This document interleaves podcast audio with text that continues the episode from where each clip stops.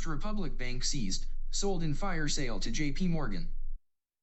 第一共和银行倒闭，摩根大通收购。 Regulators have seized First Republic Bank on Monday, marking it as the second largest bank failure in U.S. history. In an effort to resolve the ongoing turmoil and concerns surrounding the health of the U.S. banking system, JP Morgan Chase promptly acquired all of First Republic's deposits and a majority of its assets. This move follows the recent failures of two other mid-sized banks within the span of two months. The only larger bank failure in U.S. history was Washington Mutual during the 2008 financial crisis, which was also taken over by JP Morgan Chase. First Republic's branches have now reopened as JP Morgan Chase branches, and the bank's shareholders are expected to suffer losses as part of the deal. 周一，第一共和银行被监管机构查封，使其成为美国史上第二大银行破产案。为了解决持续的动荡和围绕美国银行系统健康的担忧，摩根大通迅速收购了第一共和银行的所有存款和大部分资产。此事接续在最近两个月内另外两家中型银行倒闭之后发生的。上次摩根大通接管的银行是在2008年金融危机期间的华盛顿互惠银行，也是美国历史上第一次。第一共和银行的分支机构现在已经成为摩根大通的分支机构重新开放，该银行的股东预计将因此下市遭受损失。First Republic Bank was previously known for its success and catered primarily to affluent clients. However, its business model of serving the wealthy became a liability after the failures of Silicon Valley Bank and Signature Bank. These failures led to a loss of uninsured deposits, causing First Republic's clients with substantial accounts to withdraw their money at the first signs of trouble. Despite efforts to secure a $30 billion funding package and implement measures such as selling off unprofitable assets and laying off employees, First Republic's financial situation deteriorated rapidly. 第一共和银行以前以主要迎合富裕客户的需求而成功闻名。在系谷银行和签名银行倒闭后，为富人服务的商业模式成为一种负担。 这些负担导致了无保险存款的损失。第一共和银行的大量客户在出现问题的第一时间就提取了他们的存款。尽管努力争取了三百亿美元的融资方案，并采取了出售低利资产和裁员等措施，第一共和的财务状况还是迅速恶化。The $30 billion dollars funding package bought some time for the bank, but its deposit outflows continued. Ultimately, government intervention was deemed necessary, and JP Morgan Chase, known for its crisis management abilities, was once again called upon. The Federal Reserve and FDIC faced criticism for their handling of First Republic, with reports acknowledging lax supervision and regulatory oversights that contributed to the failures of Silicon Valley Bank and Signature Bank.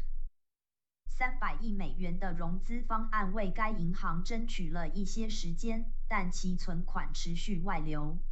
最终，政府认为干预是必要的。摩根大通一向以其危机管理能力而闻名，被要求介入。联准会和联邦存款保险公司因第一共和银行面临批评，并承认监管不严和监管疏忽导致了系谷银行和标志银行的失败。The acquisition of First Republic by JP Morgan Chase is seen as beneficial for both the financial system and the company itself. The FDIC will share losses with JP Morgan on First Republic's loans, and the failure is expected to cost the insurance fund approximately $13 billion. JP Morgan anticipates an increase in net income of $500 million per year from the acquisition but expects integration costs of $2 billion over the next 18 months. There may be concerns raised about the size of JP Morgan Chase, as it is the largest bank in the US and falls into the category of too big to fail institutions, which could become a focus of attention and scrutiny in the future. 摩根大通对第一共和银行的收购被认为对金融系统和公司本身都有利。 联邦存款保险公司将与摩根大通分担第一共和银行贷款的损失，预计这次倒闭将使保险基金损失约一百三十亿美元。摩根大通则预计，此收购每年的净收入将增加五亿美元，预计未来十八个月的整合成本为二十亿美元。人们可能对摩根大通的规模表示疑虑，因它是美国最大的银行，属于带到不能到的机构，可能会成为日后关注和审查的焦点。Above news capture from First Republic Bank seized. Sold in fire sale to JP Morgan by Ken Sweet in AP News. 2023 May 1st. 以上新闻节 AP News，作者 Ken Sweet。 二零二三年五月一号。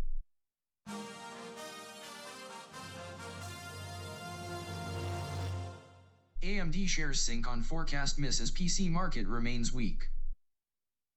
个人电脑持续疲软，超微股价下跌。Advanced Micro Devices, AMD, experienced a slump in its shares on Tuesday after the chip maker forecasted lower than expected quarterly sales. The weak PC market was cited as the primary reason for the disappointing forecast, overshadowing the company's optimism about the chip market's recovery in the second half of 2023. In addition to the sales forecast, AMD also missed analyst estimates for PC and data center chip sales in the first quarter, leading to a decline of over 6% in its shares during extended trading. This contrasted with its rival, Intel Corp, whose shares rose by nearly 3% in extended trading. Intel had recently stated that it expected the PC market to rebound in the second half of the year, potentially boosting its own profit margins. 超维周二经历了股价暴跌。此前，这家晶片设计商预测季度销售低于市场预期。疲软的 PC 市场令人失望的，让该公司2023年下半年晶片市场复苏的乐观态度蒙上阴影。除了销售逊于预期外，AMD 也没有达到分析师对其第一季 PC 和数据中心晶片销售预期，导致其股价在盘后下跌超过百分之六。与它的竞争对手英特尔形成对比，英特尔的股价在盘后交易上涨了近百分之三。英特尔最近表示，他预计 PC 市场将在今年下半年反弹，并可能提高其自身的利润率。While analysts had been observing AMD gaining market share in the data center sector, particularly after Intel faced delays in shipping its powerful data center processor chip named Sapphire Rapids, some analysts now believe that AMD's progress may be slowing down. Anshel Sag, an analyst at Moor Insights and Strategy, stated that AMD's days of significant market share gains may be coming to an end. Intel still maintains strong relationships with many customers who continue to use Intel products. Despite these challenges, AMD's CEO, Lisa Su, expressed confidence during an investor conference call, stating that the first quarter marked the bottom of the market for the company's PC business and the industry as a whole. She reassured investors that the company remains confident in its ability to achieve growth in the second half of the year. 虽然分析师们一直在观察超维在数据中心的市场份额，特别是在英特尔数据中心处理器 Sapphire Rapids 的延迟发货之后，一些分析师认为 AMD 的进展可能也正在放缓。More Insights and Strategy 公司的分析师 Anshul Sag 表示，AMD 提高市占率的好日子可能即将结束。英特尔仍然与许多其合作客户保持着强而有力的关系。尽管面临这些挑战，AMD 的执行长 Lisa Su 在电话会议上仍然表达了信心。他说，第一季象征着该公司 PC 业务和整个行业的市场底部。他向投资者保证，该公司对下半年实现增长的能力仍然充满信心。One area of growth that Su highlighted is AMD's upcoming chip, the MI300, which is set to compete with NVIDIA Corp's flagship chips in the field of artificial intelligence, AI. Su noted that customer interest in the MI300 is growing and predicted that revenue from the chip will start ramping up in the fourth quarter, becoming more significant in 2024. However, analysts believe that NVIDIA currently holds a dominant position in the AI market and that the MI300 may be used primarily for special projects rather than widespread adoption. For the current quarter, AMD forecasted revenue of approximately $5.3 billion, with a margin of error of $300 million. This fell short of the expectations of analysts polled by Refinitiv, who were anticipating revenue of $5.48 billion. 苏妈强调，AMD 即将推出的芯片 MI 三百将带来强劲的成长。该晶片将在人工智能将与辉达的旗舰晶片竞争。苏妈也指出，客户对 MI 三百有强烈的兴趣，并预测该晶片的收入将在第四季开始提升，并在二零二四年变得显著。然而，分析师认为，辉达目前在人工智能市场占据主导地位，MI 三百可能主要能用于特殊项目，而不是被广泛采用。对于本季 AMD 预测收入约为五十三亿美元，误差为三亿美元，这没有达到 Refinitiv 分析师的预期，他们预期的收入为五十四点八亿美元。In conclusion, AMD faced a significant setback as its shares slumped due to a weak PC market and lower than expected sales forecast. While the company missed analyst estimates for PC and data center chip sales, its CEO remained optimistic about future growth, citing the upcoming MI300 chip for AI applications. However, AMD's forecasted revenue for the current quarter fell short of analysts' expectations, indicating ongoing challenges in the market. 总之，由于 PC 市场的疲软和低于预期的销售预测，AMD 面临重大挫折，其股价下滑。虽然该公司没有达到分析师对 PC 和数据中心销售的预期，但其执行长仍对未来的增长持乐观态度，并提到了即将推出用于人工智能应用的 MI 三百晶片。然而，AMD 本季度的预测收入没有达到分析师的预期，表明市场上仍持续存在挑战。Above news capture from AMD shares sync on forecast miss as PC market remains weak written by Chavi Mehta, Jane Lanhealy and Stephen Nellis in Reuters. 2023 May 2nd. 以上新闻节录自 Reuters，作者 Chavi Mehta、Jane Lanhealy and Stephen Nellis。二零二三年五月二号。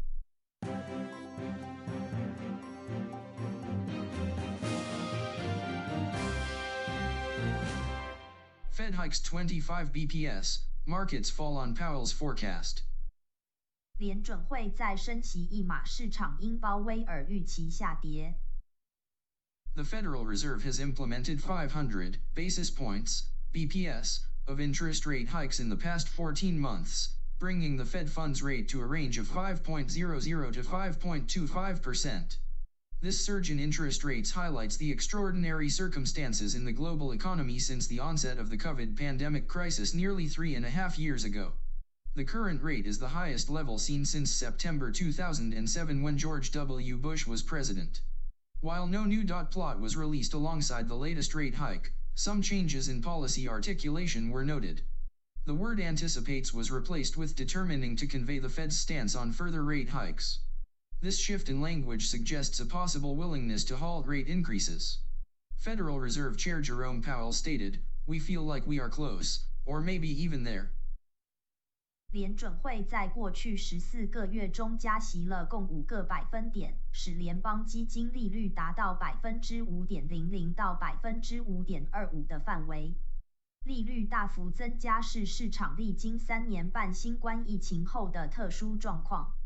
目前利率是自2007年9月乔治·布希担任总统以来的最高水平。虽然在这次加息没有发布新的点阵图，但人们注意到政策表述上的变化。预计一词被替换为“决定”，以表达联准会对进一步加息的立场。这种语调的转变表明有停止加息的可能。联准会主席杰罗姆·鲍威尔表示：“我们觉得我们已经接近加息终点，甚至可能到了。” Initially, the equity markets were relatively stable during Powell's address. However, uncertainty arose during the Q&A session when Powell was asked about potential rate cuts in the current year. Analysts had already factored in approximately 75 BPS in rate cuts by year end. Powell was clear in his response, stating, Our forecast is not for rate cuts coming. This statement led to a sudden drop of 170 points in the Dow within minutes. By the close of the trading day, the Dow had slipped by 270 points, minus 0.80%, nearing session lows. The S&P 500 experienced a decline of 0.7%, while the Nasdaq dipped by 0.46%. In contrast, the small cap Russell 2000, which has underperformed other major market indices in recent months, managed to maintain gains of 0.41%. Currently, most indices are in negative territory over the past month, except for the Dow, which remains slightly positive at 0.036%. 一开始鲍威尔的谈话，股市相对稳定。 然而，在问答环节，鲍威尔被问及今年有没有可能降息时，出现了不确定性。分析师已经将年底降息七十五个基点的可能性考虑在内。鲍威尔的回答很明确，他表示我们预测是不会降息的。这一声明使道指在几分钟内突然大跌一百七十点。收盘前，道指下滑了两百七十点，接近盘中低点。标普五百则下跌了百分之零点七零，纳斯达克指数则下滑了百分之零点四六。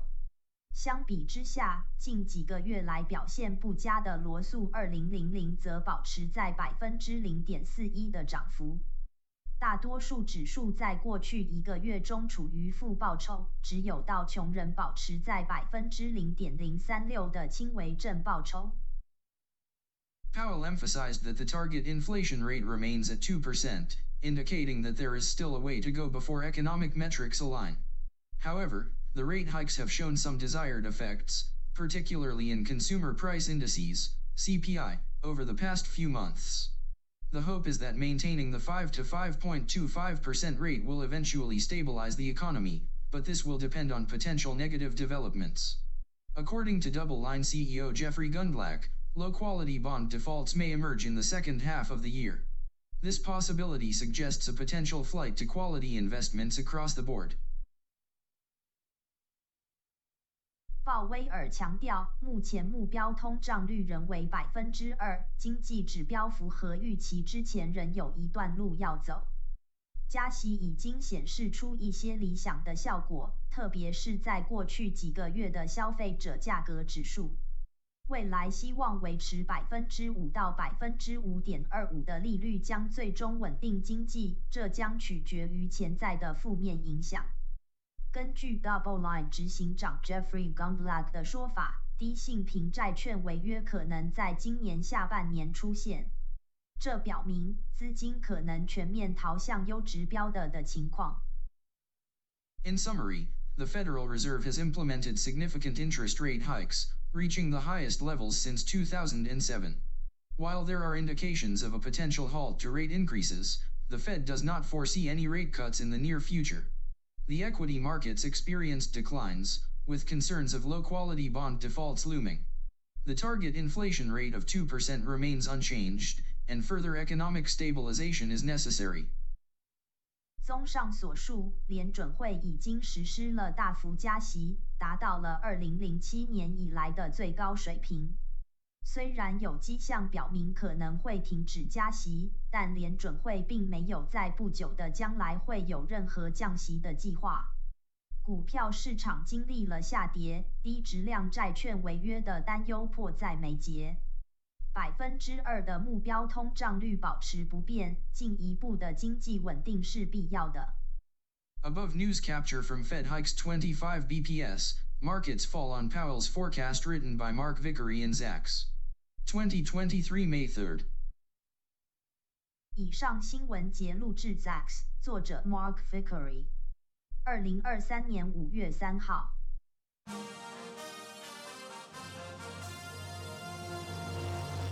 April job reports shocks with 253,000 jobs created, unemployment falls. 四月份失业率下降，新工作机会达二十三万。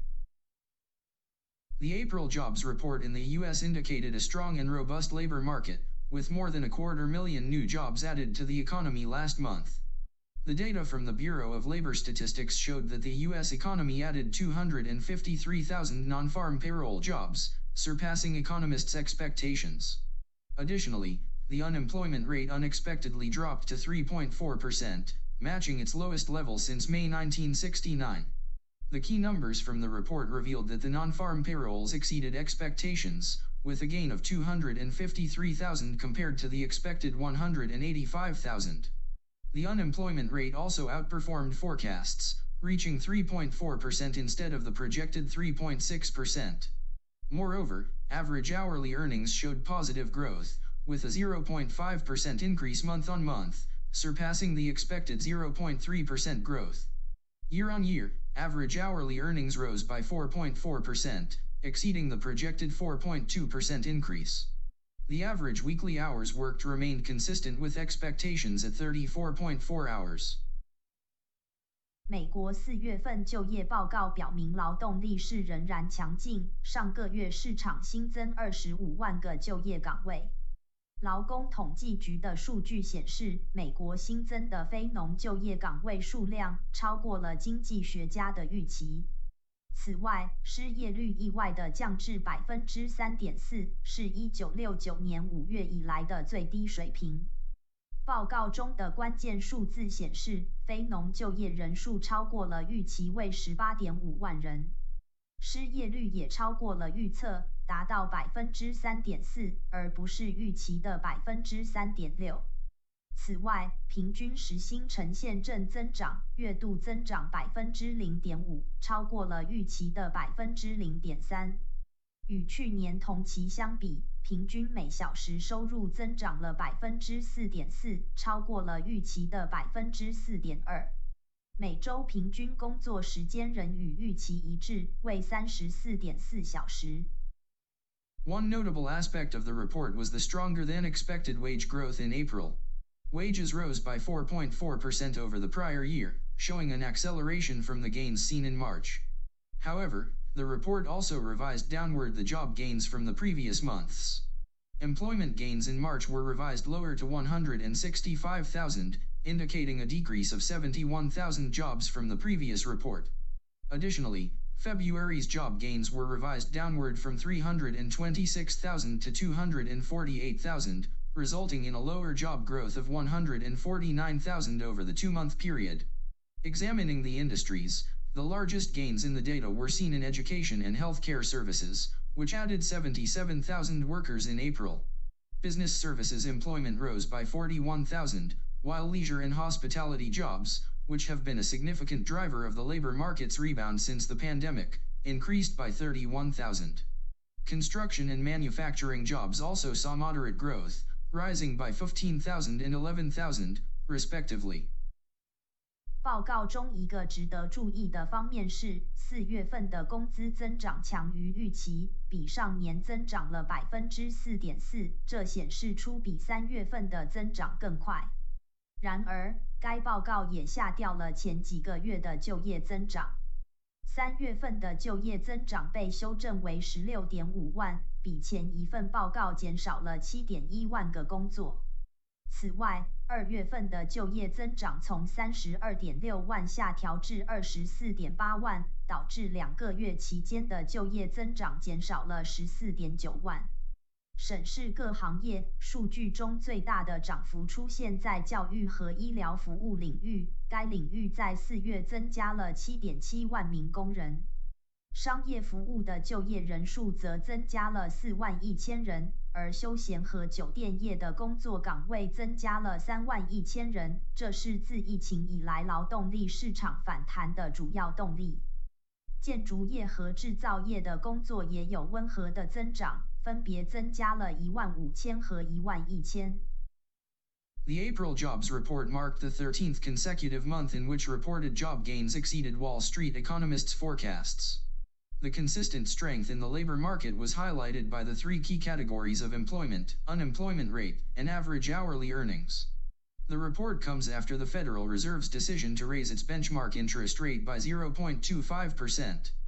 Fed Chair Jay Powell acknowledged that the labor market remains tight, but also noted signs of improving supply and demand balance, such as an increase in labor force participation among prime age workers and moderating wage gains.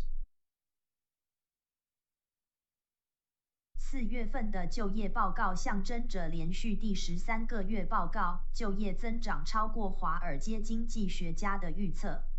就业率、失业率和平均时薪这三个关键突出了劳动力市场的一贯强势。此报告是在联准会决定将其基准利率提高百分之零点二五之后发布的。联准会主席鲍威尔承认，劳动力市场仍然紧张。但同时也注意到供需平衡改善的迹象，如壮年劳动力参与率增加和工资增长放缓。Despite the positive data, some experts believe that labor market conditions are cooling. Andrew Hunter, deputy chief U.S. economist at Capital Economics, stated that he doubted the April data would cause the Federal Reserve to reconsider its plans for a pause in interest rate hikes. The wider evidence suggests that labor market conditions may be cooling off. In conclusion, the April jobs report showcased a strong and robust labor market in the U.S. The economy added a significant number of jobs, surpassing expectations, and the unemployment rate dropped unexpectedly to its lowest level since 1969. Wage growth remained positive, and certain industries experienced notable gains. However, there were downward revisions to previous month's job gains, indicating a potential cooling of the labor market. 尽管数据良好，一些专家认为劳动力市场状况正在降温。 凯投宏观的副首席美国经济学家 Andrew Hunter 表示，他担心四月份的数据会导致联准会重新考虑暂停加息的计划。然而，更广泛的证据表示，劳动力市场状况可能正在降温。总之，四月份的就业报告展示了美国强劲有力的劳动力市场，市场增加了大量的工作岗位，超过了预期，失业率意外地下降到一九六九年以来的最低水平，工资增长仍然显著，某些行业经历了明显的增长。然而，前几个月的就业增长出现了下调，表明劳动力市场有可能降温。Above news capture from April job reports shocks with 253,000 jobs created, unemployment falls written by Miles Udland in Yahoo Finance. 2023 May 5th. 以上新闻节录制雅虎财经，作者 Miles Udland。二零二三年五月五号。The above podcast news were from May 1st to May 7th, 2023. 以上播报为二零二三年五月一号至五月七号财经新闻。